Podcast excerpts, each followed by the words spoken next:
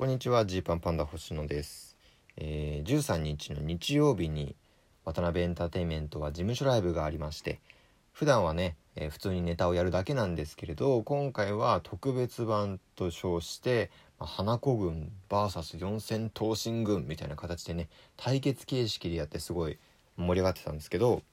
まあ、お客さんもねその時は、まあ、会場にも、まあ、40人とかぐらいですかね。ちょっとこう離れながら入っていただいてっていう感じで笑い声も聞きながらやるからこうやってこっちはすごい楽しいんですけど。でさまあその中でもやっぱり一応ルールとして、えー漫才の人とかはねこうセンターマイクがあってで2人の人がこう出てくるとしたらその間にこうこうシールドをこう敷くと。ね。その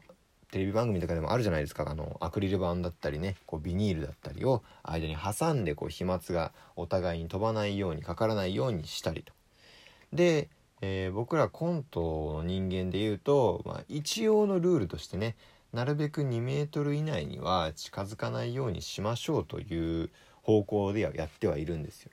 だから僕たちもその2本ネタやったんですけど、まあ、そのうちの1本でね、えーちょっとどうしてもこれは近づかざるを得ないというネタとして2人がこう接触せざるを得ないというところでちょっと一平がフェイスシールドをするみたいなあの口だけ覆うやつですね。まあ、そういう風にして、まあ、一応対策を取ろうという感じになってるわけです。でまあこの配慮っていうのは、まあ、僕はね、えーまあまあ 2, 2個意味があるのかなと思ってて、まあ、1個はその演者間同士での、えーまあ、感染を防ごうということなんでしょうね。その舞台上で近づいたことによって感染してしまう、まあ、そのそれが広がってしまうということを防ぐという対策だと。ねまあこれはもう今なんだろうルールとしてしょうがないっていう感じじゃないですかまあわかりますよその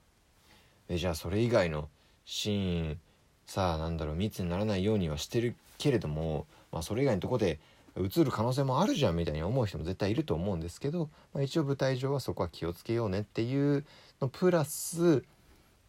見てる人ですよね。これを見てる人が見てて、まあ、不快にならないようにっていう意味合いもあるのかなと僕は思ってるんですよ。まあ、要はさその2人が「うわ近い」とかさ「わなんか今唾飛んだ」とかっていう風に思って見てる人がそのちょっとなんだろうな不安になったりとか「え大丈夫なの?」とか思っちゃったりすると、まあ、ネタが台無しになっちゃうから安全でやってますよというのを見せて安心して見せ安心して見てもらうためにこういう工夫をしてんのかなとまあ思うわけですよ。まあテレビ番組とかもまあそうですよね今結構最初その半年前ぐらいって、まあ、普通に番組やってたとこからちょっとその人と人との感覚を取り始めた時に最初はみんなうわなんか距離取り始めた。対策始まったみたいな感じがあったと思うんですよ。ね。出てる人が離れてるっていうことに対する違和感がさすごいあって。でなんかととんでもないことになってるみたいな。それによって余計ねあの思った人もいると思うんですけどでも今やそれが定着してきてるじゃないですか。まあめったなことがない限りその近づくべきじゃないでしょということで離れながらやるっていうのは、まあ、当たり前になってますよね。でこれからそのさあコロナがまあどうなるのかというね収束するとかしないとかはまあこれもうちょっと別問題として今このもう離れてることがスタンダードになってきてる気がしてこっからその近づいた時に普通にね今まで通り1年前ぐらいピタッとこうみんなで座った時になんかうわなあ近いとかうわうわ密だっていうその反射的にその刷り込まれたその密への意識ソーシャルディスタンスへの意識が残っちゃうっていう気が僕は結構するんですよ。で視聴者の人がちょっと見ててえーなんかなんかややだ密だってこう本能的に嫌がっちゃうっていう期間がちょっとあるんじゃないかなと思ってて、まあ、特にその絶対安心ですってなったら大丈夫だけどまあほぼほぼ大丈夫ですみたいになってきたタイミングってきっともう大丈夫だと思ってる人といやでもまだ気をつけようよって思う人といろんな考え方が出るだろうからなんかそういう時はすごいそこがねこう対応難しくなると思うんですけどでもそうするとまあまだそんな状態だったらまあ安全策として、えー、もう離れられるもんは離れとくかみたいなことになるのかなっていう。メディアとかでね。まあそもそも近づく必要はないんじゃないかっていう。それでやれんならそれに越したことないみたいなさ。なんだろう新たなコンプラみたいなのが生まれ始めんのかなって思うんですよ。まあだから今で言うとさまあ下ネタとかが僕はそれに当たるかなと思うんですけど、まあ、下ネタってね、まあ、好きな人は好きですよね。大好きな人いるし。で一方で、まあ、不快になる人もいると。なると、えー、まあ、最近だとなんかテレビとかでねそんなまあテレビだけじゃないけどいろんなところでそのあえて下ネタを言う必要ないじゃんみたいな。なんで下ネタ言うのっていう空気になったりとかする時もあると思うんですよ。だからさそのお笑いの賞レースと言われるね、まあ、キングオブコントとか m 1グランプリみたいな大会でも、まあ、ちょっとドブロックさんは例外として下ネタってやっぱあんま良くないんじゃないっていう。点数高くつかないんじゃない。やっぱり嫌がる人いるからみたいな。そういう空気感がさやっぱあるわけですよ。だから賞レースでは下ネタ厳禁みたいななんかなんかそういうルールっていうのがねこうあったりするんですけどそれで言った時にこの2メートル問題これがさそっちに入ってきちゃうんじゃないかっていう。そのね離れても近づいてもいいと言われても近づいてることに不快感を覚える人がいるなら離れといた方がいいだろうみたいな。そうするとそのなんか下ネタみたいな感じでいやちょっとあのネタは距離近いから賞レースどうかなみたいに言われる時代来ちゃうんじゃないのっていうそのできれば離れてる方が安牌みたいなさ。離れてる方がうんみんな笑えるみたいなさ そのそうなってきちゃう可能性もゼロじゃないよなと思って。でそうするとその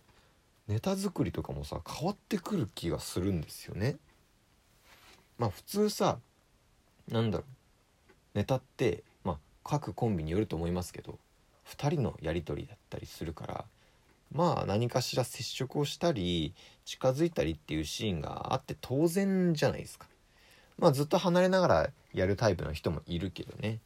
まあ僕たちで言うと、まあ、この3月以降になって2メートル以上離れてくださいって言われた時にやれるネタって結構限られてくるなっていう体感そういう感じを受けたんですよ。まあ半分以上のネタはできないかなみたいな感じでね。でもやるにせよあの近づくシーンをどうするかみたいな。近づかなくていいようにちょっと展開変えたりとか。あるいはねまあその事務所ライブでもそうだったんですけどまあ2本やったネタのうち1本がどうしてもね僕と一平がちょっと接触せざるを得ないネタだったんでこうフェイスシールドをこうつけてね一平がフェイスシールドつけてくれてそれでまあ一応ここでの、えー、飛沫の感染はないですよっていうのを見せながらやるっていう感じになったわけですよ。でまあそういうのを使ったりとかあまあこの設定だったらフェイスシールドしててもおかしくないかなみたいな風なねそういうような対応をしたりとかあるいはまあなんだろうねそのフェイスシールド以外のものを使ってうまいことをあのシールド的なものをこう置くという工夫をするみたいなさそういう感じでみんな今やってるわけですよ。でだからこれがそのコントをね作るにあたってそこを考えるっていうのが前提になるかならないかでだいぶネタ作り変わると思ってて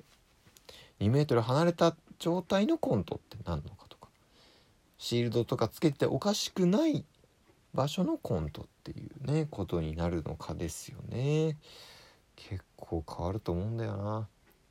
だからもう最近で言うとそのなんだろう。お店でお店の設定のコントとかがすごい分かりやすいなと思うんですけどまあなんだろうな。えー、ラーメン屋さんみたいな設定で「えー、はいお待ち」ってこう店員さんがねこうお客さんにラーメン出すっていう時にまあ、接触するのを避けたいけどしなきゃいけない。近づく。こういう時にもう店員さんが、えー、フェイスシールドすると。でもこれが世間的にもあラーメン屋さんはフェイスシールドするよねっていうのが当たり前の時代になってきたらまあ本当はね舞台上だと表情見えないとかあって本当ハンデだけど店員さんがフェイスシールドしててもおかしくないのかな。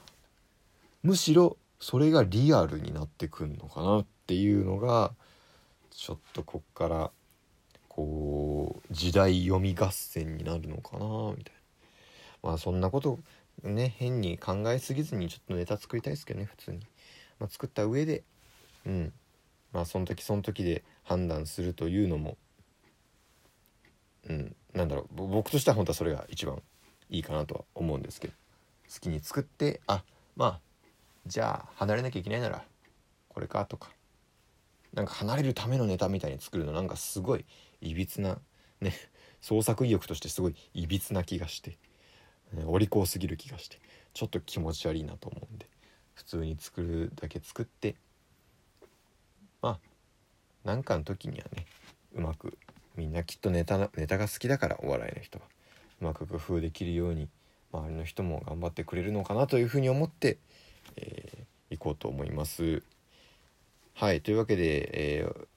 ぜひよろしければねあのフォローボタンがありますのでフォローボタンを押してくれると YouTube のチャンネル登録みたいな感じで、え、僕がトークを更新した時に通知がいきますので是非これからも聞いてください。はいというわけで、えー、換気の時間ですね。はいありがとうございました。また聞いてください。